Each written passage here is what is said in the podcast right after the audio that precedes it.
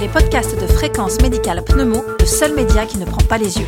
Une édition spéciale réalisée avec le soutien institutionnel de GSK et Vive Healthcare.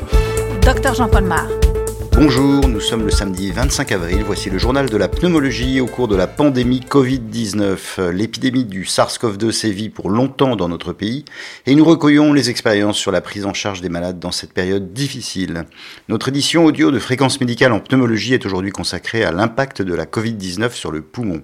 Et nous avons interviewé le professeur Bruno Crestani, pneumologue et spécialiste de la fibrose pulmonaire à l'hôpital Bichat à Paris. Bonjour Bruno Crestani. Bonjour. Alors vous êtes pneumologue, spécialiste de l'immunologie des poumons et vous êtes en ce moment dans votre service avec beaucoup de malades Covid+. Quelles sont les lésions pulmonaires de la pneumopathie Covid-19 que l'on peut voir au stade aigu et au moment du SDRA? Ah, Je veux dire, l'imagerie euh, finalement est assez claire, hein, des opacités en verre dépoli relativement diffuses sous pleural avec des zones de condensation, très peu d'épanchement pleural, un peu d'épanchement péricardique, quelques hypertrophies ganglionnaires, mais c'est tout. Il y a peu de données d'histopathologie. Les quelques données d'histopathologie dont on dispose montrent qu'il y a de l'infection virale. On peut retrouver le virus dans le poumon distal. Euh, on va le retrouver notamment dans les cellules épithéliales, mais également dans les macrophages. Et on sait maintenant euh, qu'il y en a également dans les cellules endothéliales. Euh, donc on voit bien que c'est une atteinte globale du système du poumon profond qui va être qui va être mise en cause et ça assez tôt.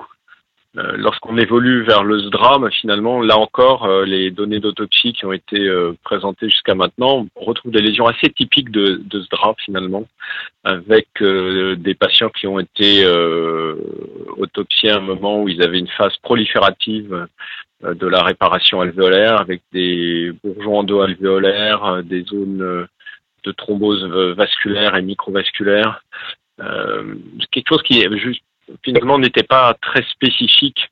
Euh, en, regardant pas la biopsie, si on ne fait pas un immunomarquage pour le virus, on n'est pas capable de dire que c'est du Covid.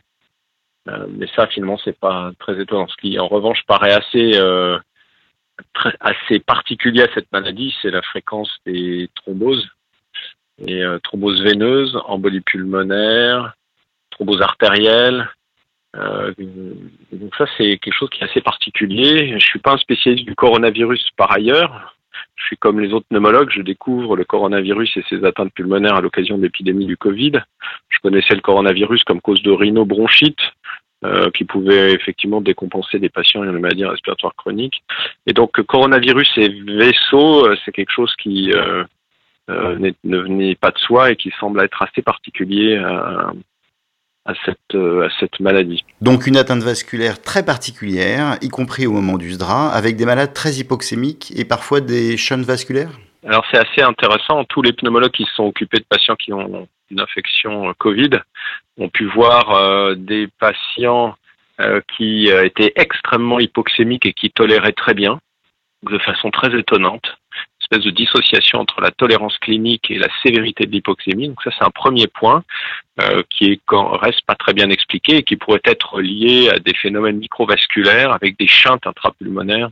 Euh, donc ça, c'est un, premier point. Le deuxième point, c'est que les réanimateurs, eux, ont bien décrit euh, qu'il y avait deux phénotypes de patients. Des patients qui se comportaient comme des SDRA, avec des poumons qui avaient une compliance effondrée, qui devenaient finalement rigides, inventilables, et d'autres qui au contraire étaient parfaitement ventilables avec une compliance normale mais qui étaient profondément hypoxémiques et c'est probablement cette seconde catégorie de patients dans laquelle la composante microvasculaire ou macrovasculaire d'ailleurs euh, est en jeu. Je dis macrovasculaire parce que euh, la fréquence des embolies pulmonaires serait particulièrement importante chez les patients qui sont en réanimation localement à Bichat dans une étude qui n'est pas encore publiée, chez les patients qui s'aggravent, qui sont en réanimation, il y a jusqu'à 30% d'embolie pulmonaire sur un scanner. Les radiologues parlent de l'apparition assez précoce de lésions évocatrices d'une fibrose débutante. Est-ce une réalité? Et si oui, quels en sont les mécanismes? Ah, Je pense qu'il faut être euh, prudent là-dessus.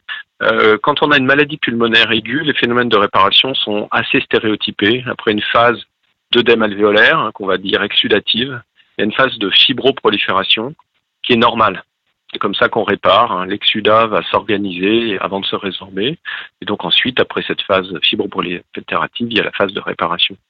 Donc je pense qu'il faut se méfier de dire les anomalies fibrosantes que constatent les radiologues euh, dans les premières semaines ne sont pas forcément synonymes de fibrose définitive, cicatricielle, éventuellement progressive. Donc ça peut être simplement une étape de la réparation. En revanche, ce qu'on commence à voir chez des patients qu'on voit six semaines, huit semaines après euh, une pneumopathie grave dans un contexte de Covid, c'est des lésions effectivement qui semblent s'installer, se pérenniser, euh, effectivement fibrosantes, avec des pertes de volume euh, pulmonaire. Et donc c'est celle-là qui nous inquiète un peu. Et hier au staff, on en discutait, a discuté deux dossiers. Vraiment dans ce contexte-là. Donc toujours dans ce contexte, la question qui se pose, c'est est-ce que le virus est toujours là? Euh, Est-ce que euh, c'est une composante inflammatoire? Et ce qu'il faut donner, c'est plutôt des, des anti-inflammatoires ou des immunomodulateurs, je veux dire des corticoïdes par exemple? Ou bien est-ce qu'il faut euh, commencer à envisager l'utilisation d'antifibrosants Allez-vous justement tester l'intérêt de ces produits antifibrosants Qu'on a réfléchi, hein, c'est euh, un, et il y a un projet qui va être évalué la semaine prochaine au PHRC, qui est un protocole euh, d'essai thérapeutique randomisé en double aveugle qui testerait un antifibrosant chez les patients ayant euh, des anomalies interstitielles persistantes trois mois après une infection pulmonaire Covid ayant nécessité une hospitalisation. Euh, l'étude devrait se faire, pas encore définitivement réglée parce que tout ça prend du temps, même si on est dans une période exceptionnelle et toutes les procédures sont accélérées. Mais on aura éventuellement la possibilité de proposer à ces patients, dans le cadre d'un essai thérapeutique, de tester ces médicaments. Mais il faut bien sûr, comme d'habitude, réfléchir et analyser euh, quelles peut être les lésions, qu'est-ce qui est réversible potentiellement, est-ce qu'il y a une indication euh, aux corticoïdes ou à d'autres médicaments immunomodulateurs. C'est fondamental d'avoir une, vision euh, soigneuse, une vision pneumologique. Il ne faut pas hésiter sans doute à explorer ces patients euh, qui auraient des lésions tardives comme ça, six semaines, huit semaines après l'épisode aigu, pour s'assurer qu'il n'y a pas des choses qu'on peut, qui sont réversibles grâce à une prise en charge plus habituelle, je dirais. Donc une maladie très hétérogène qui nécessite une surveillance particulière. Quelle surveillance recommandez-vous à ce stade de l'épidémie? Ah, Nous, il nous c'est une maladie nouvelle. Vraiment une maladie nouvelle qui n'est pas là pour disparaître. On a tous compris que le coronavirus euh, le SARS-CoV-2, comme euh, il s'appelle, euh, ne va pas disparaître comme ça.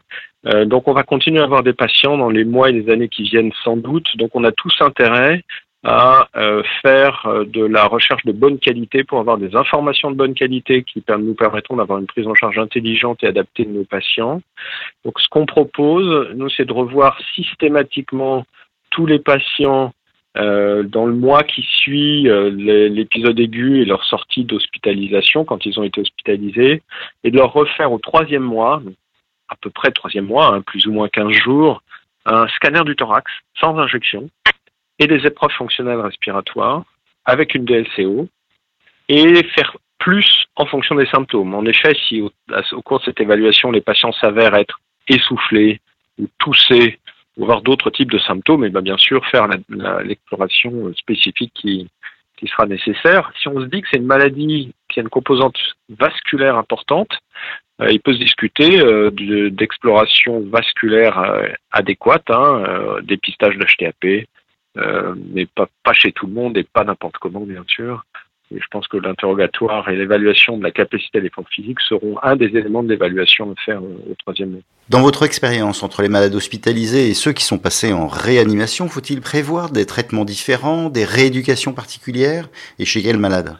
Alors, euh, c'est clairement, c'est ils sont pas dans le même état. Hein. Euh, la plupart des patients qui ont, qui ont été hospitalisés en, en salle, je dirais, euh, bah, ressortent, euh, restent essoufflés pendant quelques jours ou quelques semaines, mais finalement font eux-mêmes leur rééducation. Euh, c'est pas du tout la même chose pour les patients qui ont passé euh, deux semaines, voire trois semaines en, réanimation, en, en, décubitus ventral, qui ont pour certains été trachéotomisés. et là, on part pour plusieurs semaines. Quel est votre message final pour les pneumologues? Ben, je pense que c'est une nouvelle maladie et il faut qu'on fasse euh, la médecine comme on l'a appris, comme on a appris à la faire, c'est-à-dire euh, de façon euh, euh rigoureuse. tout symptôme chez un patient infecté par le Covid n'est pas forcément en rapport avec le Covid. et on a découvert la fréquence des embolies pulmonaires, par exemple. donc il faut rester l'esprit ouvert, affûté, et se demander toujours ce qui est à mettre en rapport avec le virus et auquel cas essayer de, d'avoir la prise en charge la plus adaptée en fonction des données qui évoluent de jour en jour et traiter ce qui n'est pas directement en rapport avec le, avec le virus. Merci Bruno Crestani. Merci à vous, euh, Dr Mar. Cette édition audio de fréquence médicale en pneumologie, entièrement réalisée dans les conditions du confinement, est terminée. Vous retrouverez toutes les informations de la Covid-19 sur le site de fréquence médicale. On se retrouve la semaine prochaine. En attendant, portez-vous bien.